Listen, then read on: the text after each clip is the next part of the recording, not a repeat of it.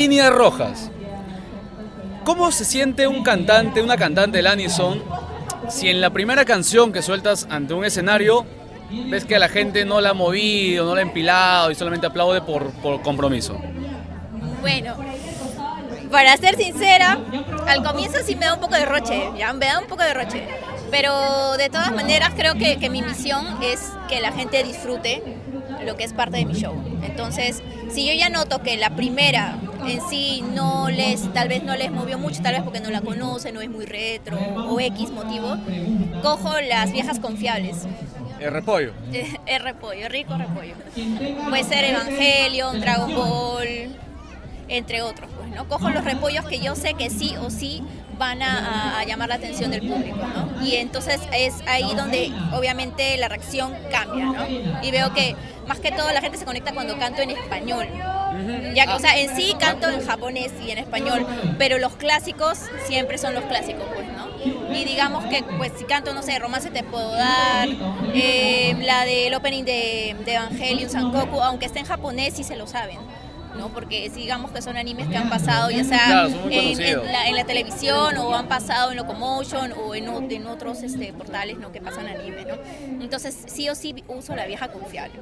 Eh, Eso quiere decir que tú tienes una, una fuerza mental fuerte, porque otros cantantes a la primera que ves que el público no se mueve, por ahí que se pueden fliquear bastante y como que se, se van prácticamente mentalmente del concierto.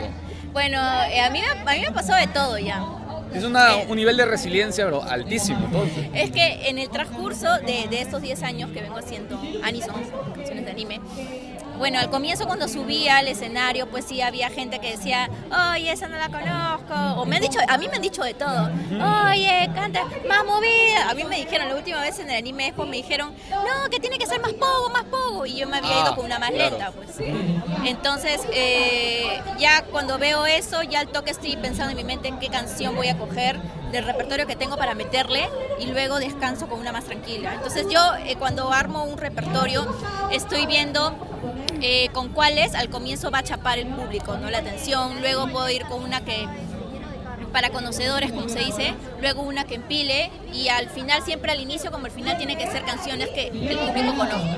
La vas acomodando a tu público. Sí, es como que voy, le, voy estudiando, voy viendo sus fracciones, porque en sí estoy arriba y mientras que estoy tratando de, de acordarme la letra y no salirme del tempo, estoy escuchando qué están diciendo al fondo, o estoy viendo su rostro.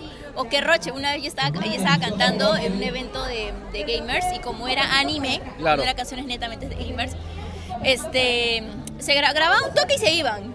Y me sentía Roche, pues. Y bueno, ahí ya cambié a los clásicos y como que la gente le empezó a llamar más la atención. Pero sí, es como que también ando, ando viendo en sí el, el- el público y depende del, del evento. Por ejemplo, hay eventos como Friki Festival, Omega, Mega, Expo, Anime, bueno, todos estos eventos que son en, en los Claro. malls grandes. eh, digamos que ahí va público de todo, no solamente tu público objetivo otaku, sino gente que pues está caminando haciendo sus compras y ve a alguien pues con orejitas, con faldita y quiere ir a, a ver porque les llama la atención. Entonces tengo canciones que son para ese público y luego está la gente que sí conoce, pues que sí se ve anime, entonces sí tengo canciones que son para el público objetivo por el cual yo estoy haciendo mi Claro. trabajo. Y así, es como es, es hacer como un estudio de mercado. Y depende, pues, ¿no? El evento, en un evento así grande, digamos, no, no me puedo meter todo full en japonés porque la gente no sabe japonés. Ah, o, o con la justa se ha visto un par de clásicos con subtítulos, ¿no? Entonces es como que yo me pongo eh, en posición de, del espectador. Yo me paro y, y alguien está cantando un idioma que no sé. Obviamente que me, me gustará pues dos, tres minutos y me voy. O el ritmo nomás, tal vez. Claro, dos, tres minutos y ya me voy. ¿Por qué? Porque no entiendo. Entonces, ¿cómo me voy a conectar? Claro. Entonces, por eso es que es bueno siempre evaluar el público, o al menos este, cuando ya vas a, a verlo del tema de, de contrato, o ver el tema de, de- de cantar ahí, estudiar el público, que, que- a qué hora, sobre todo la hora también, ¿ah? Ah, eso Porque sí hay algunos, no es lo mismo cantar un viernes que cantar un sábado, cantar un domingo. Mayormente el domingo es familiar, puede que vaya gente, puede que vaya. Entonces tú ya vas estudiando tus posibilidades, ya tengo que meter esta, sí, esta, esta, acá, acá, y hacer, hacer paquetes, ¿no? De, Claro, de, de la canción. dice. Sí. Bueno, entonces